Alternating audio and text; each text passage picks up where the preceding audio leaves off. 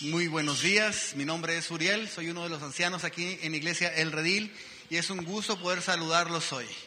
Si tienes a tu hermano a tu lado y puedes extenderle tu puño para darle un chócala, saludar amenamente, no un puño de agresividad, por favor, sino un puño de saludo.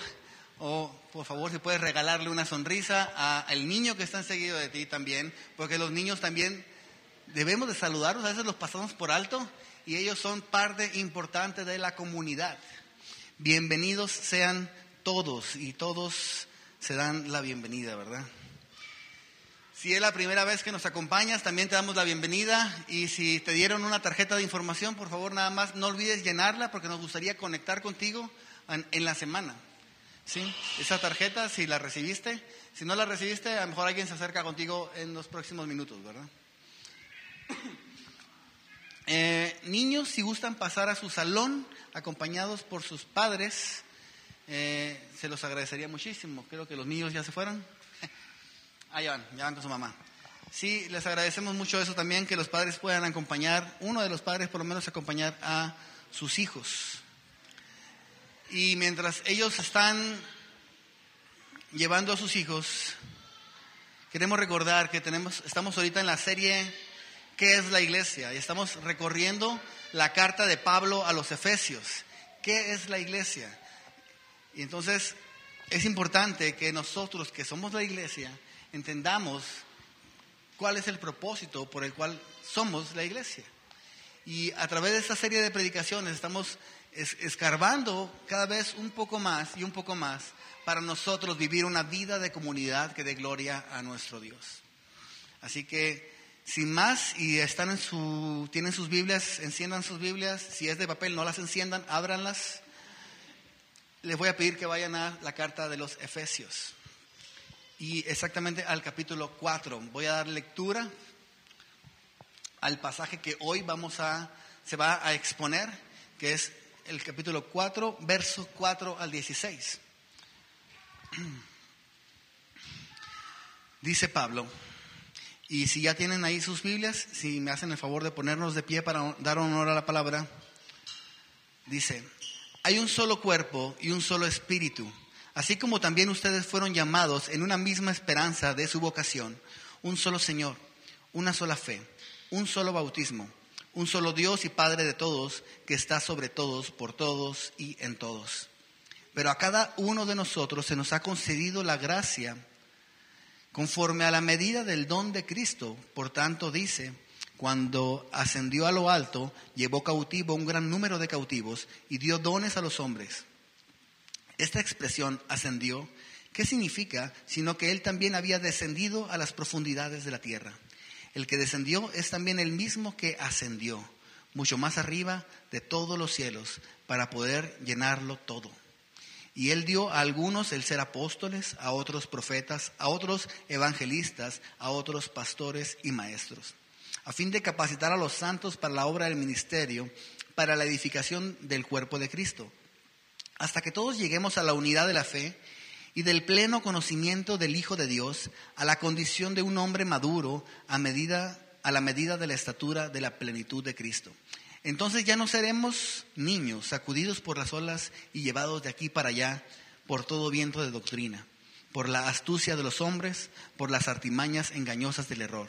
Más bien, al hablar, al hablar la verdad en amor, creceremos en todos los aspectos en aquel que es la cabeza, es decir, Cristo, de quien todo el cuerpo, estando bien ajustado y unido por la cohesión de las coyunturas, proveen, conforme al funcionamiento adecuado de cada miembro, produce el crecimiento del cuerpo para su propia edificación en amor. Padre eterno, disponemos nuestro corazón ante ti, Señor, para que tú nos abras tanto el entendimiento, Señor, como un corazón moldeable en esta mañana y transformes nuestras vidas con la exposición de tu verdad, de tu palabra. Te pido por Pablo, Paulo, Señor, para que por favor Tú lo uses, Señor, para tu gloria, reconociendo, Señor, que el día de hoy se está exponiendo tu palabra, Señor, y que Él es un mensajero de la misma, para tu gloria, en el nombre de Jesús. Amén. Amén. Muchas gracias, Uriel. Muy buenos días a todos. Es un gusto siempre estar presente delante de ustedes, sirviéndoles por medio de la predicación.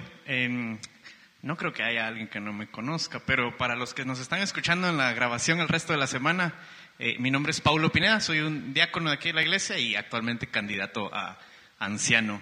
Tenemos aparentemente oyentes de, de las prédicas de en Chile, en Colombia, en Estados Unidos. No tenemos idea cómo, pero el Señor es bueno. Como la mayoría de cosas que hemos logrado hasta aquí, no depende mucho de nosotros, sino de Él. Em, quiero empezar compartiendo una idea de música. Eh, algunos han escuchado el término popurrí. Em, el popurrí es básicamente un conjunto de canciones eh, interpretadas y arregladas todas de tal manera que se crea una sola canción. Por ejemplo, un artista eh, celebra 20 años de trayectoria y en un concierto em, arregla una canción que incluye los coros de sus 10 mejores éxitos. Eso sería un popurrí. Em, también hay ciertos elementos como de, adorno a los que se les llama popurrí. Se colocan eh, varios elementos aromáticos como eh, flores secas, rosas, vainilla, canela. A, eso, a ese conjunto de artículos se les llama popurrí.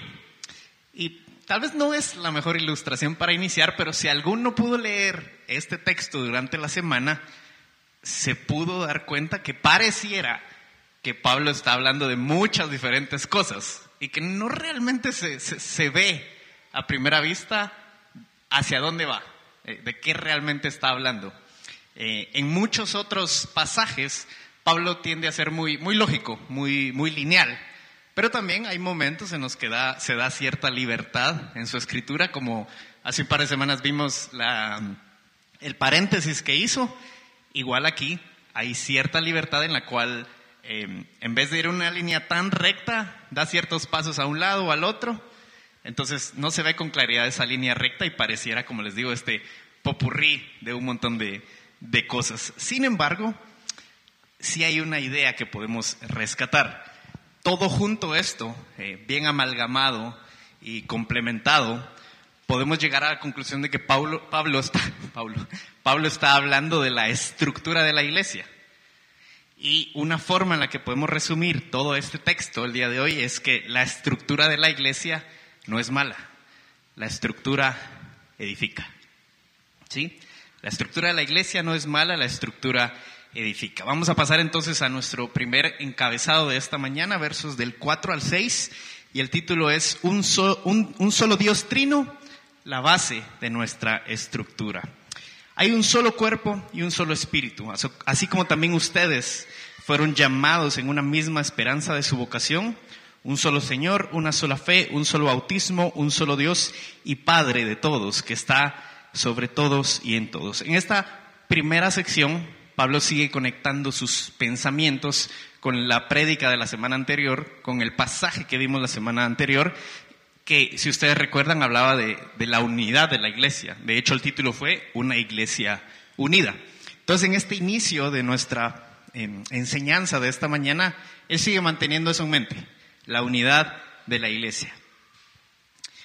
Em, y nos, nos empieza a mencionar varios diferentes elementos.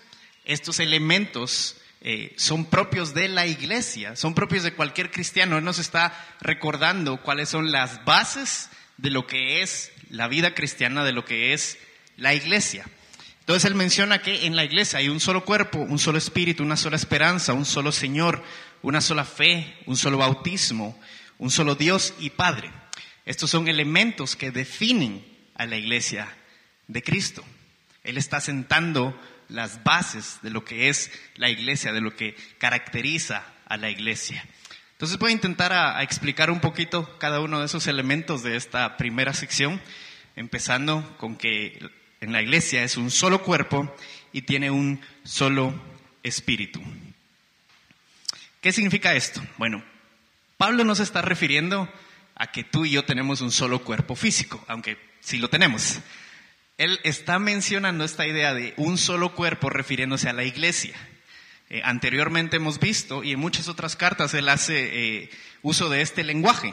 Un solo cuerpo se refiere a la iglesia. nosotros, la iglesia, somos llamados el cuerpo de Cristo, el cuerpo visible de Jesús, del cual Él es la cabeza. También lo mencionamos en el capítulo 2, Él es la cabeza y Él está por encima de todo. Entonces, cuando Pablo menciona aquí en esta sección que hay un solo cuerpo, se refiere a nosotros, es decir, que hay una sola iglesia, un solo cuerpo del Señor Jesucristo. Y pasa después a mencionar que hay un solo espíritu. Y aquí está hablando del Espíritu Santo. Es decir, que esta iglesia, este único cuerpo de Cristo, posee un solo espíritu, que es el Espíritu Santo que descendió en Pentecostés, que, que desciende como cumplimiento de la promesa de que vendría un consolador. Así que es, es también un elemento que sienta las bases de la estructura de la iglesia, tener al Espíritu Santo habitando en nosotros, entre nosotros. La iglesia es una sola, y posee un mismo espíritu. Así que eso da paso a la siguiente línea que él menciona, que es que nosotros tenemos una sola esperanza de nuestra vocación, o una vocación de nuestra esperanza. ¿Qué significa esto? Que los que somos parte de este mismo cuerpo, los que poseemos a este espíritu, hemos sido llamados a vivir con esta vocación, a vivir conforme la esperanza que hemos recibido de Cristo Jesús. Se recuerdan que sigue conectando con la semana anterior en la cual vimos que somos llamados a vivir de una manera digna de nuestra vocación. Una manera digna es vivir en generosidad, en humildad, en amor y en afecto. Las bases de la estructura de la iglesia implican que nosotros hemos sido llamados porque tenemos un mismo espíritu y porque somos un mismo cuerpo hemos sido llamados a vivir en una misma vocación de fe. Es decir, que no hay un montón de cristianos haciendo lo que se les dé la gana, viviendo conforme cada uno quiere, sino que todos juntos, unidos, tenemos un mismo propósito. Perseveramos juntos hacia la misma meta, viviendo por nuestra vocación, que es la fe y la esperanza. Pablo sigue y él menciona ahora a un solo Señor. ¿Quién es ese único Señor? Pues es nuestro Señor Jesucristo. Él le sigue recordando esto porque es la, base de la, de la fundación de la iglesia. ¿Quién funda la iglesia? Cristo Jesús. Y entonces él necesita recordarle a estos efesios que constantemente están luchando con un montón de pensamientos, con dudas, él necesita recordarles, ustedes tienen un solo Señor Jesucristo. Ya no son sometidos al, César, siendo Éfeso una comunidad romana, ahora su Señor es Jesucristo, su único Señor. No solo es quien les entregó la salvación, no solo es quien les da esperanza, también es su Señor. Pablo nos está llamando a nosotros a reconocer el señorío de Jesucristo como un elemento del cimiento de la estructura de la iglesia. Juan Calvino resume estos primeros elementos y él dice, Pablo exhorta a los efesios a ser un solo cuerpo y un solo espíritu, puesto que fueron llamados a una sola esperanza. En efecto, es imposible que los que están verdaderamente convencidos de que Dios es su Padre y de que Cristo es su cabeza común, no estén ligados por un amor fraternal que los mueve a ayudarse mutuamente ser parte del mismo cuerpo, tener un mismo espíritu, ser llamados a la misma vocación de nuestra esperanza y tener un mismo Señor, implica que estamos constantemente viviendo, buscando esa unidad de la fe, buscando que nuestra iglesia sea más y más unida, perseverando en la fe, buscando vivir de una manera digna de nuestra vocación. Es decir, que si hay en nosotros un discurso de que tenemos a un solo Señor Jesucristo cada domingo, el resto de la semana vivimos de manera congruente esa verdad, sometidos a ese Señor Jesucristo, siendo parte de este mismo cuerpo, buscando la unidad de la fe. Pablo sigue y ahora menciona una sola fe, eh, es decir, que no hay otra fe, no hay no hay otra persona u otro elemento en quien puedas poner tu fe que realmente te entregue salvación. Tú puedes poner tu fe en tus riquezas, en tus dones, en tus propiedades, pero ninguno de esos te va a dar la salvación que te ofrece Cristo Jesús por medio de la fe. Por eso es necesario que constantemente nos recordemos en quién está puesta nuestra fe. ¿Cuál es el objeto de nuestra fe? Que es Cristo Jesús. Nuestra fe no está en un Dios distante, sino que está en un Dios presente. Necesitamos recordarnos que tenemos una sola fe, como Pablo se lo recordaba a los efesios. Menciona el siguiente elemento que es un solo bautismo. Ahora, ¿por qué es necesario que Él les recuerde esto? Porque en ese momento, y aún al día de hoy, solemos creer que es necesario hacer algo más para obtener la salvación, para obtener el favor delante de Dios, pero Él les recuerda que ustedes ya obtuvieron un bautismo. Ese bautismo es la confirmación de que ustedes son salvos. Ya no hay nada más que hacer, ya no tienen que estar eh, haciendo, ganándose puntos, sirviendo más, eh, siendo más intencionales en participar en la iglesia, porque de esa manera van a obtener un grado mayor de espiritualidad. No. Si tú has puesto tu fe en Cristo y confirmas esa fe por medio de un bautismo, ya no hace falta un segundo bautismo que algunos creen por allá afuera, que, tiene que haber ciertas manifestaciones espirituales, porque si no, no es realmente bautizado o no es realmente creyente.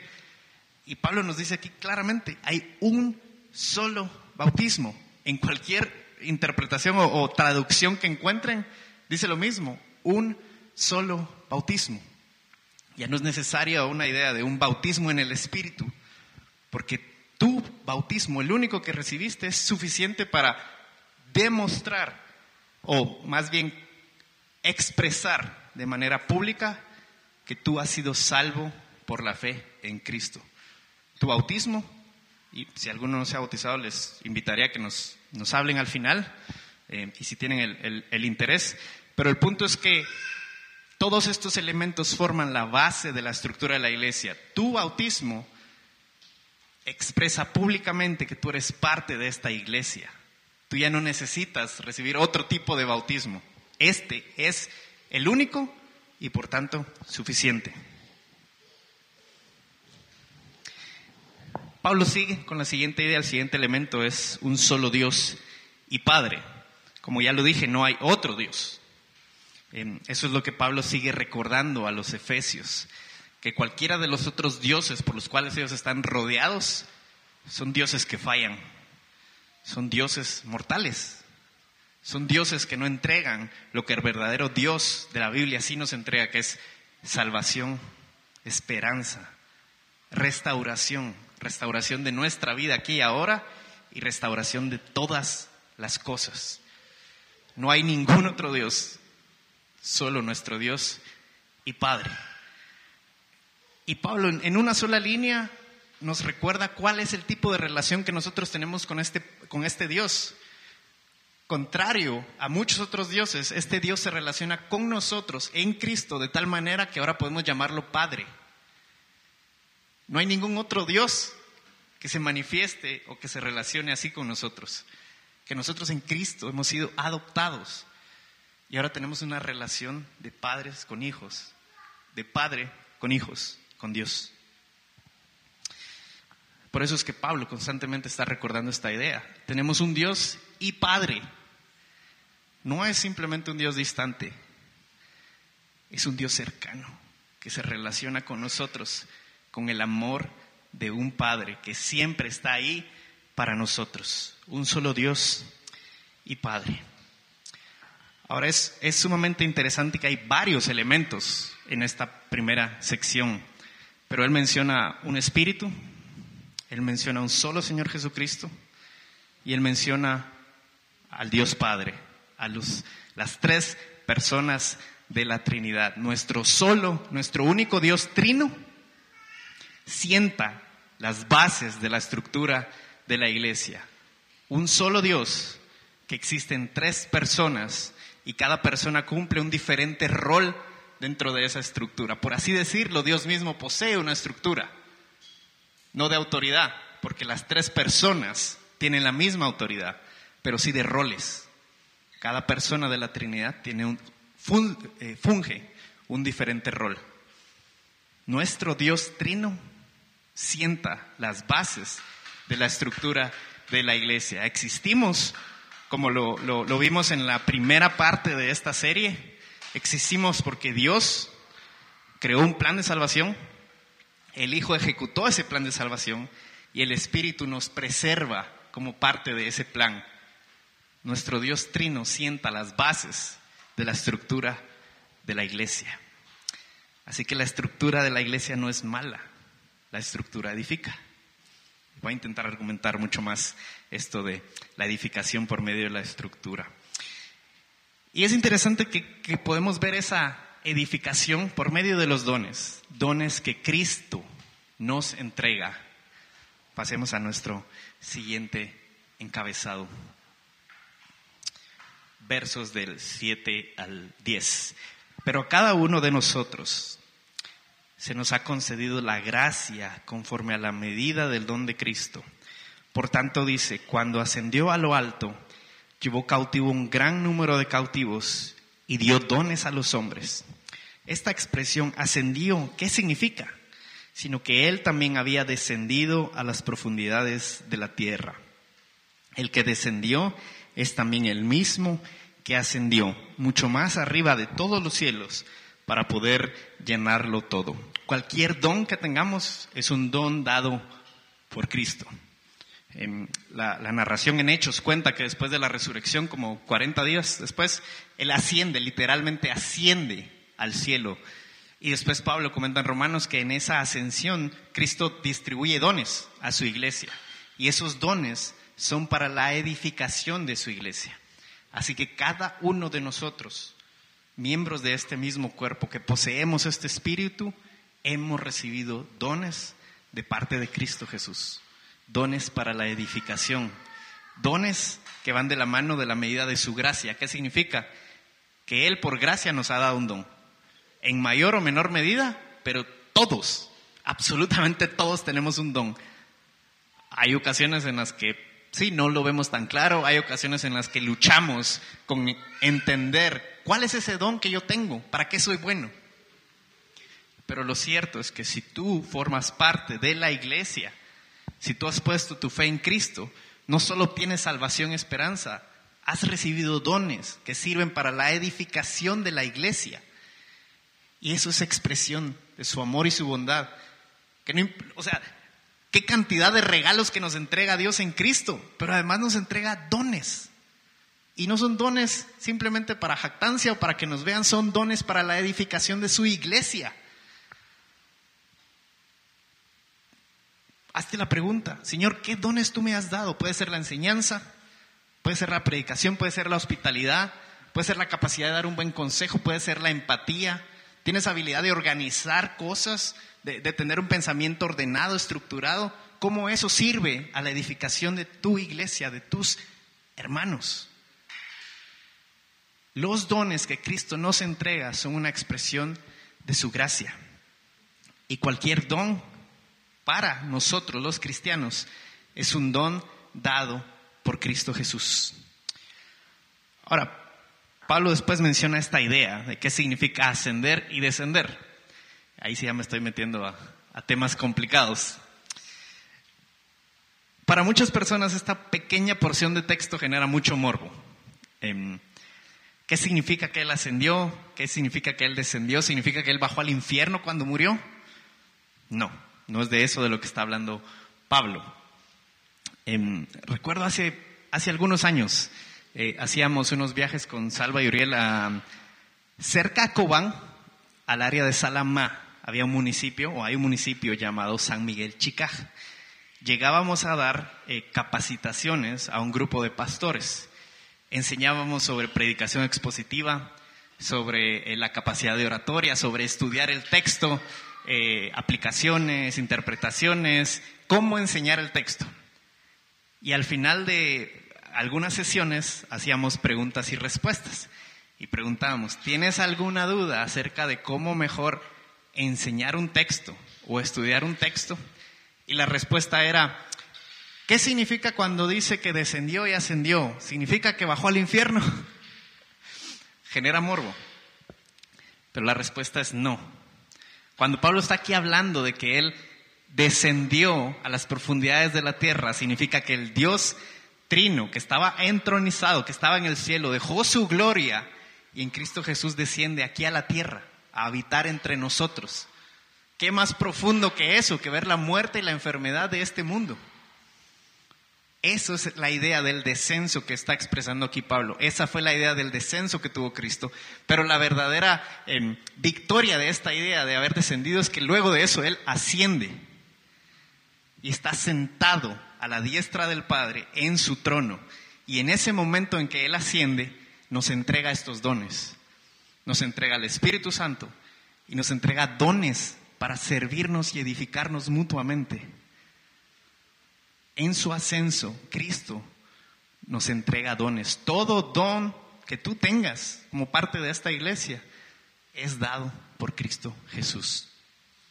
Y cada don sirve para la edificación de la iglesia. Lo voy a explicar más adelante, pero tú también formas parte de la estructura de la iglesia como miembro. Y la estructura no es mala, la estructura edifica para su gloria. Así que Jesús no descendió al infierno, no descendió a las profundidades del Hades, no es eso lo que el texto está diciendo.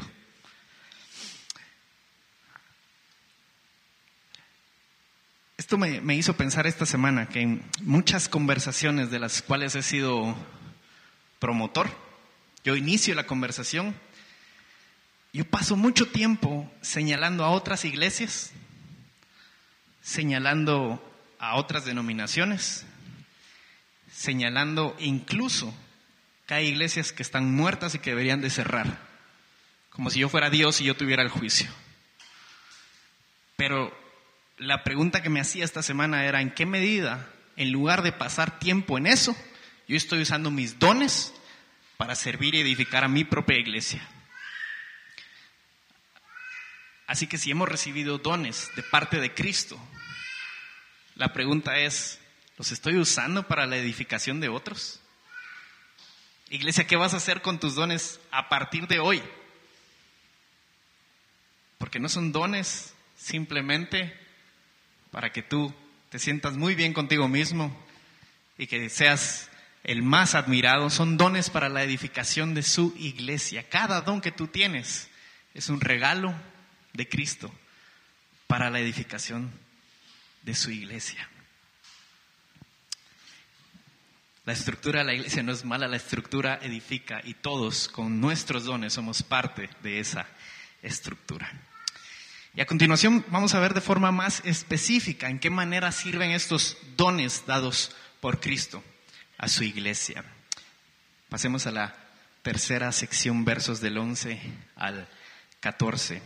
Dones para la edificación.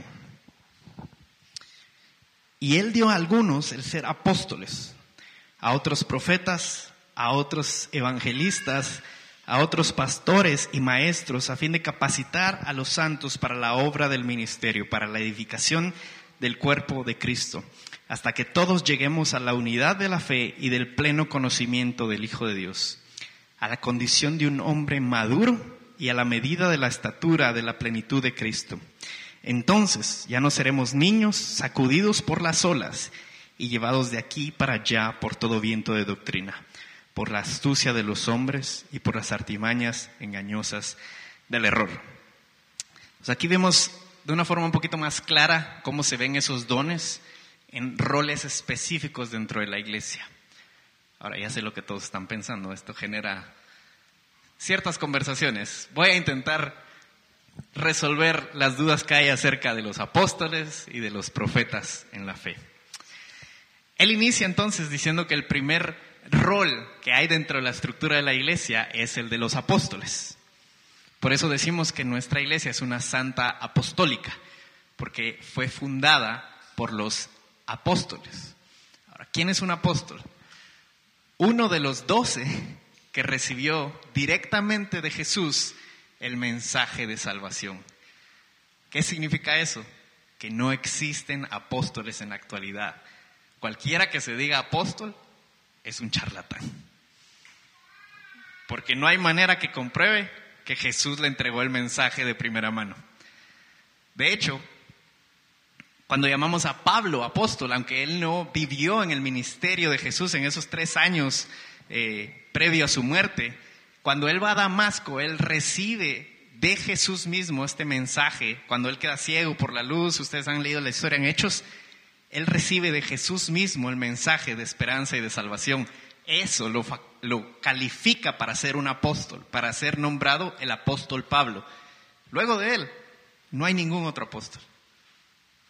Además de eso, si usted lee un poquito más de la historia, vea cómo fue el fin de cada uno de esos apóstoles, entregados a la causa de Cristo, varios muriendo de forma terrible. Pregúntele a un apóstol moderno si está dispuesto a morir así por la causa de Cristo. No existen apóstoles en la actualidad.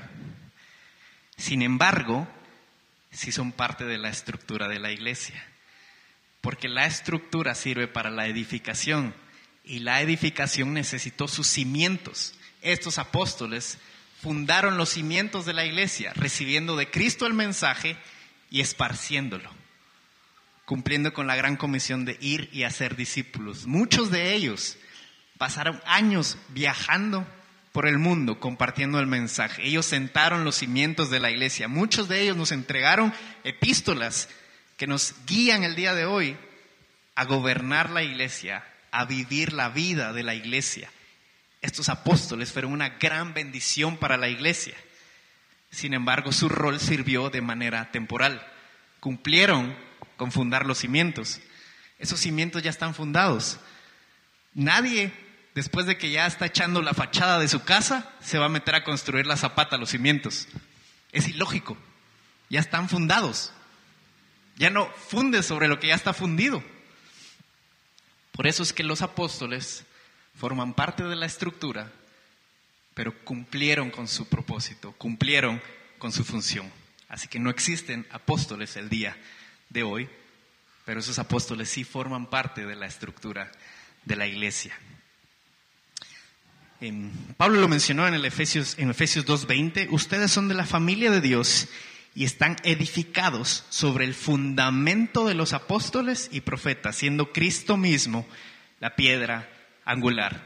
Aún de estos apóstoles que ya cumplieron su función, lo que los atrajo al Evangelio, lo que los mantuvo firmes para cumplir su propósito fue Cristo. Lo importante no son esos apóstoles, es Cristo Jesús al que ellos sirvieron y a su iglesia.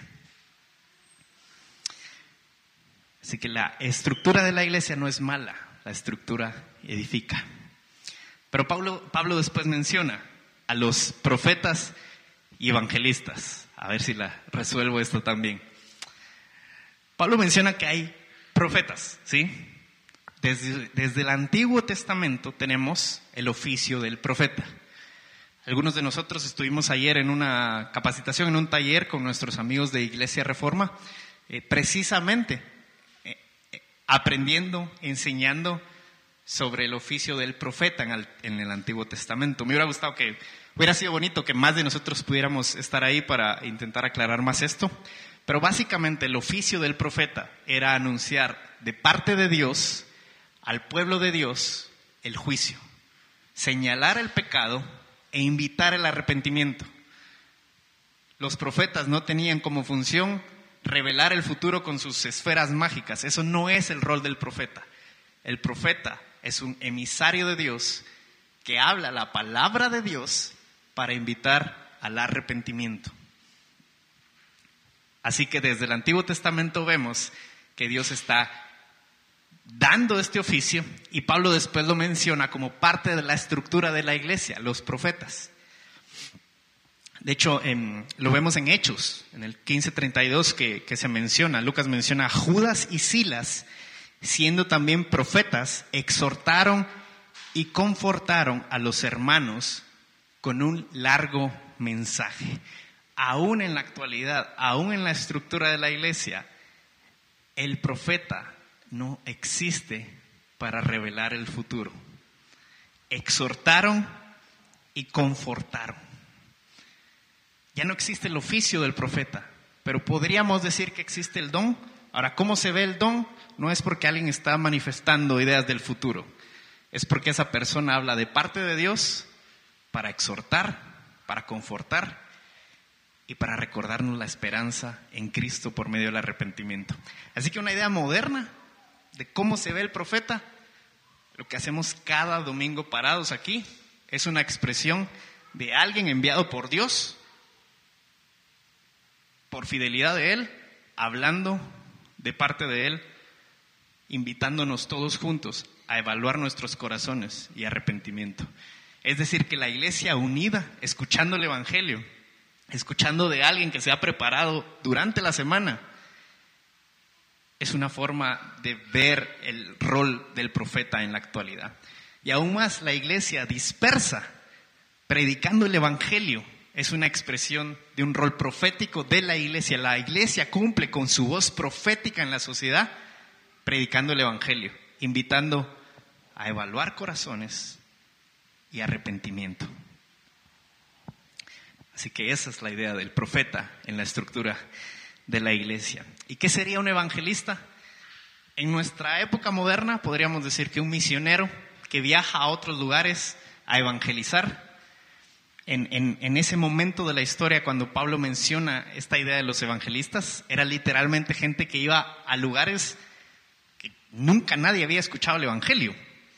O sea, habían muchísimas otras religiones, entonces ir y abrir brecha, ir y, ser el primero en predicar, era el cumplimiento de este, de este rol evangelístico de evangelista.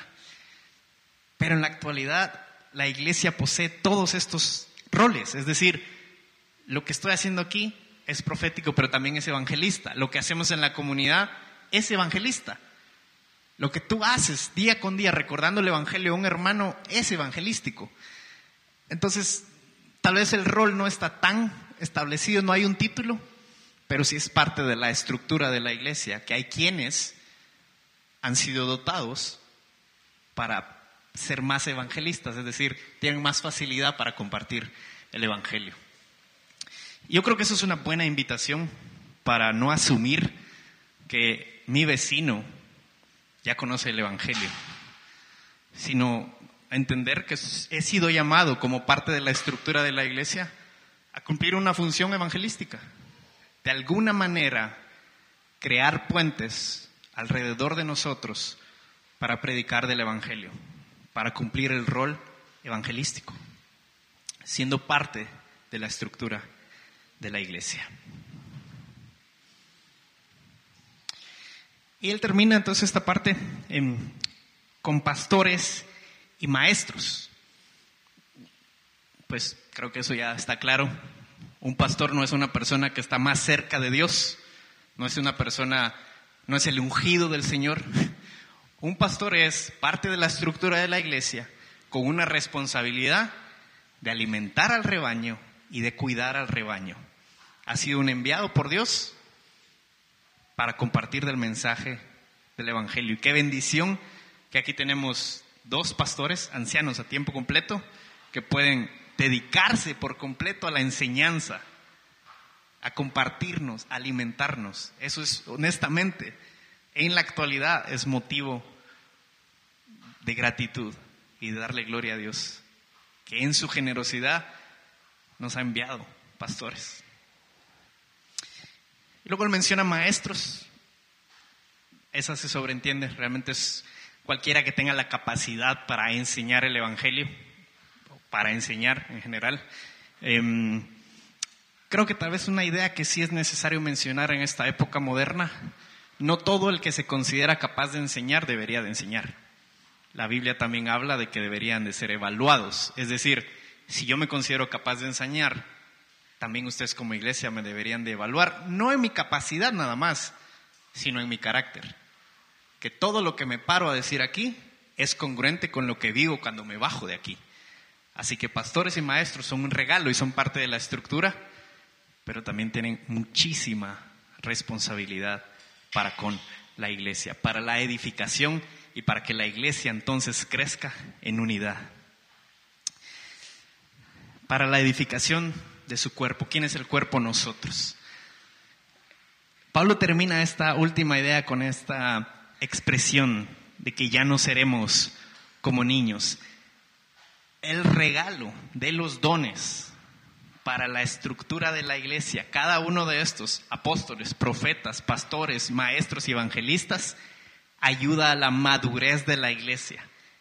A tal punto que dice Pablo, tener esta estructura tan firme, tan ordenada y tan preciosa sirve para que la iglesia, la iglesia madure, para que dejemos de ser como niños, entregados a cualquier viento de doctrina.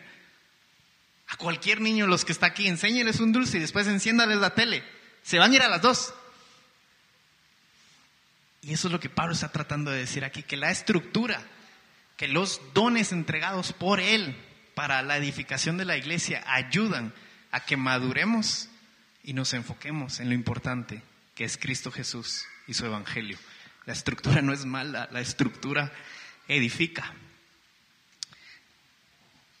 Es para explicar esta idea de alcanzar la madurez, una cita y luego una ilustración. La primera, la cita es de René Padilla y él dice, se puede dar por sentado que todos los que están en la iglesia reciben dones para servir y contribuir así a la vida y misión de la iglesia. Así que el uso de los dones por parte de todos los miembros de la iglesia posibilita el proceso de maduración de todo el cuerpo, como tal en la unidad de la fe y del conocimiento de Hijo de Dios. La unidad es propia de una humanidad perfecta que alcanza la plena estatura de Cristo.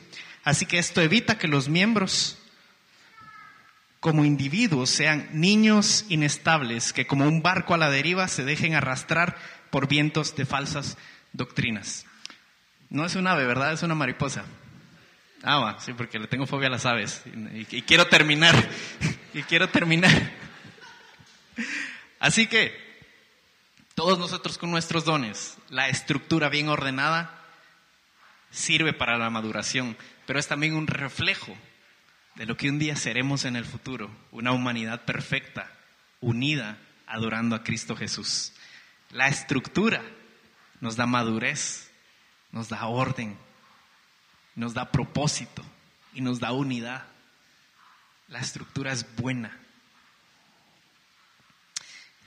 Una ilustración para alcanzar esta madurez. Podríamos decir que una buena estructura y cada uno de nosotros cumpliendo con sus roles nos hace madurar y parecernos a un buque de guerra de la marina. ¿Qué quiero decir con esto? Ser como niños es como una lanchita en Panajachel. Me imagino que algunos han ido a Pana. Si hay una tormenta, la lanchita empieza a moverse para todos lados a tal punto que muchas han volcado. Pero la madurez que viene, gracias a la estructura de la iglesia y a los dones que cada uno tenemos, nos convierte en buques de guerra que sin importar la tormenta que venga, no nos vamos a mover y no nos vamos a desviar y mucho menos vamos a volcar.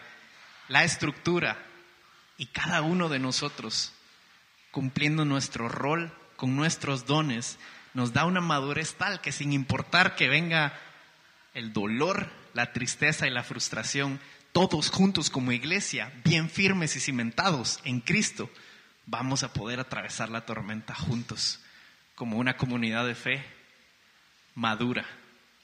Y ya no seremos como niños. Ya no nos vamos a dejar engañar por cualquier idea de que los apóstoles, los profetas, nada. La verdadera doctrina es Cristo Jesús. Y todos juntos estamos recordándonos mutuamente esa verdad. Que la sana doctrina no son ideas, sino que es Cristo Jesús. Así que él termina esta, toda esta sección aclarando cómo se ve la edificación. La estructura edifica, cada uno de nosotros cumpliendo nuestro rol por medio de los dones, edifica. Pero él dice que la edificación debe ser hecha en amor. La propia edificación en amor, versos del 15 al 16. Más bien, al hablar la verdad en amor, creceremos en todos los aspectos en aquel que es la cabeza, es decir, Cristo, de quien todo el cuerpo, estando bien ajustado y unido por la cohesión que las coyunturas proveen conforme al funcionamiento adecuado de cada miembro, produce el crecimiento del cuerpo para su propia edificación en amor, hablando la verdad en amor. Dios ha regalado dones, la estructura es buena, es necesaria, pero cada uno de ustedes forma parte de esa estructura. Aun si ninguno se considera eh, maestro, evangelista, si, aún no han entendido cuáles son sus dones, cada uno de ustedes, en el momento en el que se compromete con su iglesia, Iglesia El Redil, está llamado a ser parte de esta tarea de edificarse mutuamente. Así que Pablo termina diciendo, esas son las bases de la estructura de la iglesia, pero cada uno de ustedes también forma parte de esa estructura. Cada uno de ustedes, cada uno de nosotros, Pablo como miembro de esa iglesia, forma parte de esa estructura. Y también tiene un llamado y una obligación de ayudar a la edificación. ¿Cómo se ayuda en esa edificación? Hablando la verdad en amor. Es interesante en nuestro contexto, porque en Guatemala solemos creer que la mejor forma de amar a otros es guardando silencio, no decir nada por pena. Mejor no me meto en su vida y que él mire, ahí sí que cada quien. Pero lo que Pablo está diciendo es que dentro de la iglesia, para la edificación, vamos a hablar que si mi hermano está entregado a su pecado, voy a hablar, voy a señalar el pecado. Que si mi hermano está perdiendo la esperanza y se está encontrando en una apatía, voy a hablar. Yo no lo voy a dejar entregado a la deriva. Yo voy a hablarle, a recordarle el mensaje de esperanza. Todos juntos, unidos, edificándonos mutuamente. Si alguno me conoce sabe que hablar la verdad no me cuesta tanto. Pero hablarla en amor, eso es solo el Espíritu Santo, de verdad. Y muchas veces prefiero no hablar porque sé que voy a lastimar, pero esa no es la solución. La solución es, hablas, pero hablas con amor. Hablas con tacto, hablas con empatía, señalas el pecado, pero no simplemente para que tu hermano cambie, sino para comprometerte con él a caminar en ese proceso de cambio. Y no señalas el pecado únicamente porque te han ofendido, aunque sí estamos llamados a señalar el pecado que nos ha ofendido. Pero señalas el pecado y hablas la verdad en amor porque ese cambio de esa persona le va a traer gloria a Dios. Hablar la verdad en amor edifica. Hablar la verdad en amor significa que todos juntos, todos los días, nos recordamos el mensaje de Cristo, nos recordamos la esperanza en medio de un mundo caído, nos recordamos la esperanza en medio de la tristeza, del dolor, de la enfermedad y de la muerte. Hablamos la verdad en amor. Y hablar la verdad en amor edifica a la iglesia. Así que puede ser que tú hables más la verdad que el amor, o puede ser que pienses más en el amor, entonces te quedes callado. Pero ninguna es la correcta, sino que ambas hablar la verdad en amor. Hablar la verdad en amor entonces edifica. Hablar la verdad en amor es la forma en la que cumplimos con nuestra parte, estando en la iglesia, edificando la iglesia, edificando unos a otros. Como parte de la estructura, cada miembro habla la verdad en amor. Así que la, estructura no es mala, iglesia. La estructura es un regalo de Dios para su iglesia, para que no venga cualquiera, para que no venga Pablo a intentar hacer lo que se le da la gana con la iglesia, sino que Él ha establecido cuál es el orden, cuál es la manera, cómo se hacen las cosas. La estructura no es mala, la estructura edifica. Como conclusión, la estructura no existe para que ninguna persona alcance un puesto mayor en la iglesia. La estructura no existe para que personas usen la iglesia como plataforma para su reconocimiento. La estructura no, no, existe para abusar de personas a nuestro cargo.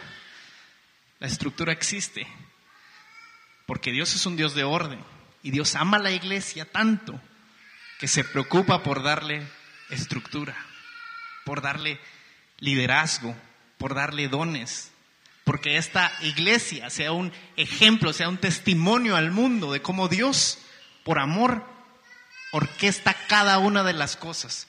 Orquestó la creación en orden, orquestó en el Antiguo Testamento levitas, sacerdotes, líderes. En todo momento Dios entrega estructura como una expresión de su amor. Pero puede ser que en tu caso muy particular la estructura te haya lastimado. Que un pastor abusivo te haya lastimado, haya abusado de ti, te haya explotado.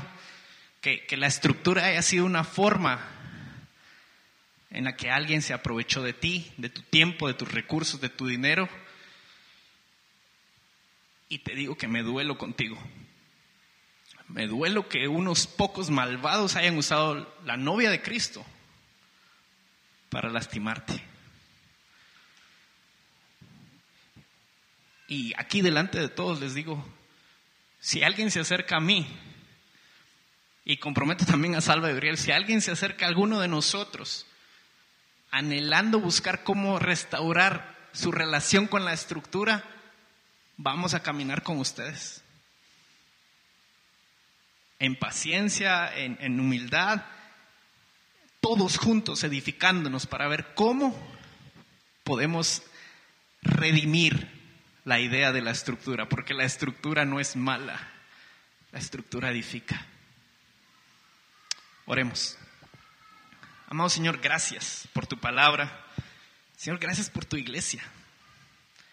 Señor, cuán, cuán, cuán grande es el testimonio de tu amor que no entregas a la iglesia a la deriva, sino que le das forma, le das dirección, le das propósito. Señor, qué bello es saber qué es la iglesia, cómo luce la iglesia. Señor, gracias por tu palabra, por tu mensaje, por Cristo Jesús, que es la cabeza de la iglesia, el líder supremo de esta estructura, a quien todos, apóstoles en su momento, profetas en su momento, pastores y maestros, todos se someten a la cabeza que es Cristo.